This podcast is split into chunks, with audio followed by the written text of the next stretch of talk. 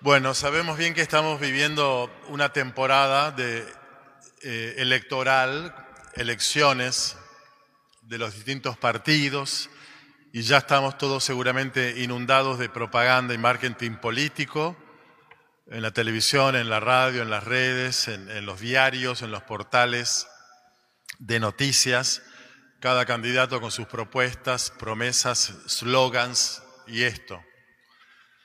Eh, uno de ellos, reciente, dice, si no es todo, es nada.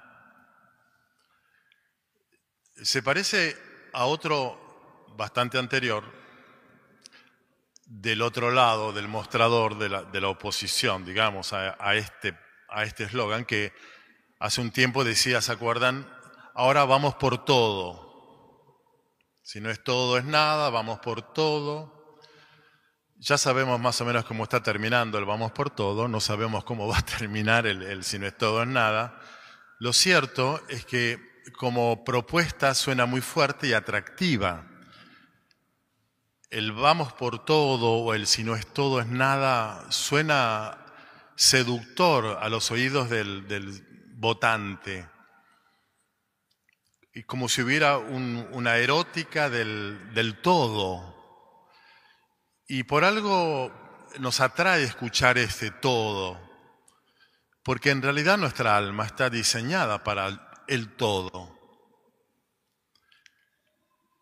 Sin todo, siempre experimenta, y sin, sin todo es lo habitual. Y habitualmente entonces sentimos la falta, lo que los psicoanalistas llaman la falta, la necesidad, el deseo, el anhelo. De esto hoy nos habla el Evangelio, porque ustedes escucharon estas dos brevísimas eh, parábolas del reino de los cielos. Ya venimos hablando hace tres domingos del reino de los cielos. Ingresar a una experiencia es el reino de los cielos. La experiencia de la soberanía, el reinado del amor de Dios en nuestra vida, que para poder ingresar, bueno, hace falta seguir la enseñanza de estas dos pequeñas parábolas. La primera es la de un hombre que de casualidad en un campo se encuentra con un tesoro y lleno de alegría va y vende todo lo que poseía y compra el campo. O un hombre dedicado a comprar, a, perdón, a buscar perlas finas de gran valor, encuentra una auténtica y valiosa, va y vende todo lo que tenía y compra la perla. La experiencia de la plenitud, de ser plenificados por esta experiencia llamada Reino de los Cielos, está pidiendo de nosotros esta condición previa, que es la de vender todo, la de vaciarnos de todo. Para poder recibirlo todo, tengo que vaciarme del todo. Eh, bueno, esta es una experiencia paradójica, pero imprescindible. ¿Por qué digo esto? Porque si nuestro corazón está diseñado para el todo, hace falta una condición para hacer esa experiencia tan planificante. Y en las distintas opciones así de, de la vida, podríamos decir, se, verifica esto en el sentido de eh, cuando una, cuando acá en este lugar donde estoy yo parado ahora se casan los chicos, los novios, el poder recibirte a ti como esposa, como esposo, pide que yo me vacíe de mí. ¿O acaso un hombre lleno de sí mismo, con un ego grande como esta catedral, puede tener lugar para su mujer? No. Lleno de vos, no podés recibirla a ella, vos a él, los dos a sus hijos, y así. De modo que la condición para ser planificado y recibirlo todo y experimentar con alegría que encontraste, ponele, el tesoro de tu vida, es, es que vos vendas todo, que tu ego salga y que en esa experiencia de vaciarte, bueno, puede ingresar alguien eh, unido, unida al cual puedas experimentar esa plenitud. Por eso es que ninguna novia parada en este lugar se contentaría con, eh, bueno, gordita, te quiero un montón, vamos a ver cómo nos va. Bueno, esa es la cotidiana de hoy. Pero cuando estás en este lugar, eh, los, los cada vez menos que vienen a casarse, tienen esa aspiración todavía vigente. Toman contacto con su necesidad del todo, todo y para toda la vida, no parcialmente. Un poquito a mí, otro poquito a otra esposa, otra mujer, no, no, no. Todo para toda la vida. Y entonces el corazón se calma con esa experiencia de, plenitud, o cuando yo me ordené acá sacerdote y en este mismo lugar hice las promesas hace 43 años, y el obispo me, hacía preguntas, y yo decía, y bueno, vamos a ver, monseñor, vamos. sí, renegociamos el año que viene, a ver qué. No, prometí todo para toda la vida. Y cualquier eh, religiosa consagrada, monja, hace sus votos definitivos, perpetuos, todo para toda la vida. Hay entonces en esta experiencia totalizante esa condición paradójica de que para poder recibirlo todo hace falta como precondición eh, vaciarse de todo. Creer en la posibilidad de la plenitud del reino implica tener la capacidad de darme cuenta de que la única condición para poder experimentar totalmente la plenitud y el gozo y la felicidad es la de vender todo. Pero bueno, hoy se vive otro clima. Y les leo un texto de un libro que estoy leyendo que se llama El fin del amor. Una socióloga eh, franco-israelí, Eva y Luz, en este libro les leo un pasaje cortito, no se asusten, y dice así, hoy en día existe un aspecto significativo de la elección desarrolla todo el tema de la libertad, de que vivimos en una sociedad que todo lo elige, etcétera, ¿no? Bueno, un aspecto significativo de la elección, la elección negativa, el no elegir, el no querer elegir, el no querer anclar la libertad en nada ni en nadie para toda la vida. El rechazo, la evitación, el abandono de compromisos, de enredos y de relaciones en nombre, en nombre de la libertad y en nombre de la realización del yo. En esta modernidad de redes, la renuncia a formar lazos se convierte de por sí en un fenómeno social. Las relaciones contemporáneas se terminan, se rompen, se desvanecen y se evaporan siguiendo una dinámica de elección positiva y elección negativa, que entreteje los vínculos con no vínculos. Hoy existe una nueva categoría de elección, la deselección, una forma de elección cuyo advenimiento se produjo después de las diversas luchas por la libertad que presenciamos a lo largo de los últimos 200 años, un poquito más Revolución Francesa para acá, iluminismo, modernidad, ta, ta, ta, ta. Bueno, en el paroxismo de la época de la libertad, en la posmodernidad, después de haber luchado y conquistado ponele, la libertad, hoy está la libertad de no elegir, dice esta mujer. La libertad personal se ejerce incesantemente por vía del derecho a no involucrarse en relaciones, o bien para desvincularse de ellas. Un proceso que podríamos llamar elegir la deselección, optar por el abandono de las relaciones comprometidas en cualquiera de sus formatos. Esta es entonces una época donde hemos eh, ido hacia, una, eh, hacia un clima minimalista, digamos, en cuanto a ese todo.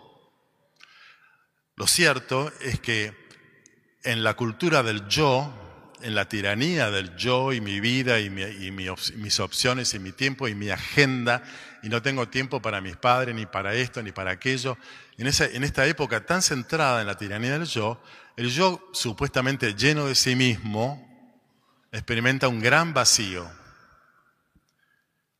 Lleno de sí mismo no hay plenitud, hay tristeza, hay depresión, hay patologías. Y capaz que alguno de ustedes en esta misma semana leyó en el diario La Nación la patología de la anedonia, la experiencia depresiva de jóvenes que experimentan el vacío. precisamente porque el mandato es hoy no elegir a nadie y, y no hacer opciones que me anclen a algo o a alguien para toda la vida, me quedo encerrado en mi propio vacío, en mi propia frustración. Por eso la propuesta del Evangelio es una, propuesta que a través de esta metáfora del reino, reino de los cielos, reino de Dios, nos pide a nosotros, o nos propone a nosotros, recibir todo lo que Dios tiene para entregarme en la vida, con la condición de que yo sepa apreciar y valorar dónde está el verdadero tesoro, lo valioso. ¿Cuál de todas es una perla fina, auténtica? Porque hay perlas truchas o, perlas de poca calidad.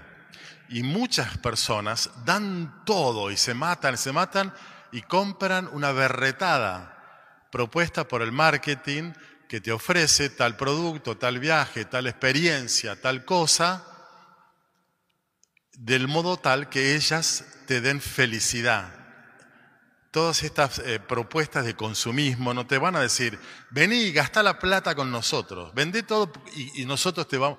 No, no, no, porque nadie quiere gastar la plata. Lo que te ofrecen es llenarte de felicidad, con cosas, con experiencias, con programas, con viajes y lo demás. Bueno, algo de felicidad pueden dar, por supuesto, pero necesitamos tener la sabiduría para apreciar la auténtica perla fina. Es decir, ¿dónde, está, dónde hay vida? ¿Dónde está la verdadera vida que justifique que yo venda todo, que yo entregue todo, porque ahí voy a encontrarlo todo? Mañana celebramos la fiesta de San Ignacio de Loyola. Muchos de ustedes saben, San Ignacio de Loyola es el fundador de la Compañía de Jesús, los jesuitas. San Ignacio, muy conocido porque es un enorme místico, un gran evangelizador. Eh, un hombre de una enorme fecundidad espiritual, pero sobre todo es muy conocido por el diseño de, los ejercicios espirituales de, San Ignacio. Un retiro de un mes, que yo tuve oportunidad de hacerlo hace muchos años, y después de haber recorrido todo ese mes, y les garantizo que es una amansadora el retiro, porque te da vuelta como una media, al final, el último día, la última meditación que propone Ignacio, que además tiene un, nombre de ternura, un, un, nombre bárbaro. Esa meditación se llama Meditación para alcanzar amor. Y entonces la meditación para alcanzar amor, Ignacio te propone ir con tu memoria a tu pasado más remoto, hasta donde te acuerdes que eras chiquita, chiquito, y hagas memoria agradecida de todas las cosas lindas que la vida, Dios a través de la vida, te regaló. Tu vida, tus padres, tus abuelos, tus hermanos, tus primos, los juegos, el cole, todos los bienes creados recibidos, tanta gracia recibida también a nivel más espiritual o sobrenatural, y después de una o dos veces o tres de repetir esa meditación por una hora y de, descubrir lo que en el día a día que vivimos muy acelerados no nos damos cuenta, descubrir tanto que has recibido, termina la meditación para alcanzar amor con una oración comprometedora, que es el final de los ejercicios. Y la oración que propone eh, Ignacio dice esto, es una oración de ofrenda, de ofrecimiento. Tomad, Señor, y recibid toda mi libertad, mi memoria, mi entendimiento y, toda mi voluntad todo mi haber y mi poseer, todo es tuyo. A vos, Señor, lo torno, lo devuelvo.